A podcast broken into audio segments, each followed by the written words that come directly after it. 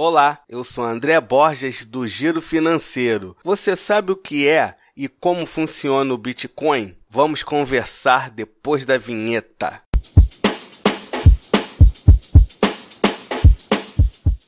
Feliz ano novo, meus amigos. Feliz 2020. O podcast está de volta. Hoje você vai saber como funciona o Bitcoin. Bom, o Bitcoin é uma moeda digital, descentralizada e que não necessita de terceiros para funcionar. Isso significa que você não depende de bancos, grandes corporações ou governos para movimentar o seu rico dinheirinho. O Bitcoin é baseado em uma rede descentralizada, como eu já falei, extremamente segura, chamada blockchain, criada por Satoshi Nakamoto. No dia 31 de outubro de 2008, um programador usando o pseudônimo de Satoshi Nakamoto criou o Bitcoin. Uma curiosidade: ninguém conhece esse Satoshi Nakamoto. O Bitcoin pode ter sido criado por uma pessoa ou várias. Atualmente, existem três formas de adquirir os Bitcoins de maneira eficiente: através da mineração, comprando em exchanges, que é tipo uma casa de câmbio,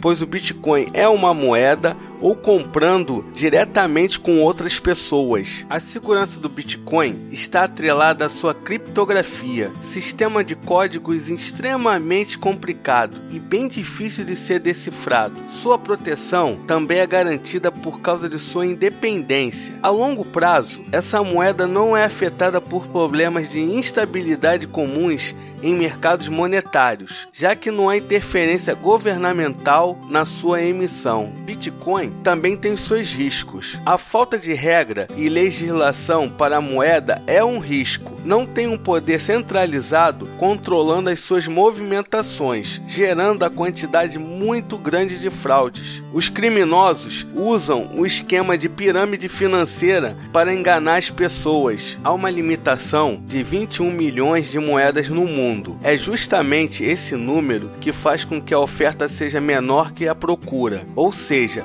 possibilita essa grande valorização do Bitcoin. Se você vai comprar Bitcoin, vai precisar de uma carteira para guardar, transferir e acessar suas moedas. Eu, particularmente, não aplico em Bitcoin. Se você começar a investir, coloque uma pequena quantia para ir conhecendo o mercado, porque se acontecer algum tipo de problema, você não vai perder grandes quantias. Uma dica que eu sempre dou para os ouvintes: estude bastante, nesse caso, o mercado de Bitcoin. Espero que tenha ajudado. Compartilhe esse podcast entre seus amigos. Se quiser bater um papo comigo, eu sou André B. Borges no Twitter e no Instagram. Mande a sua pergunta para o e-mail contato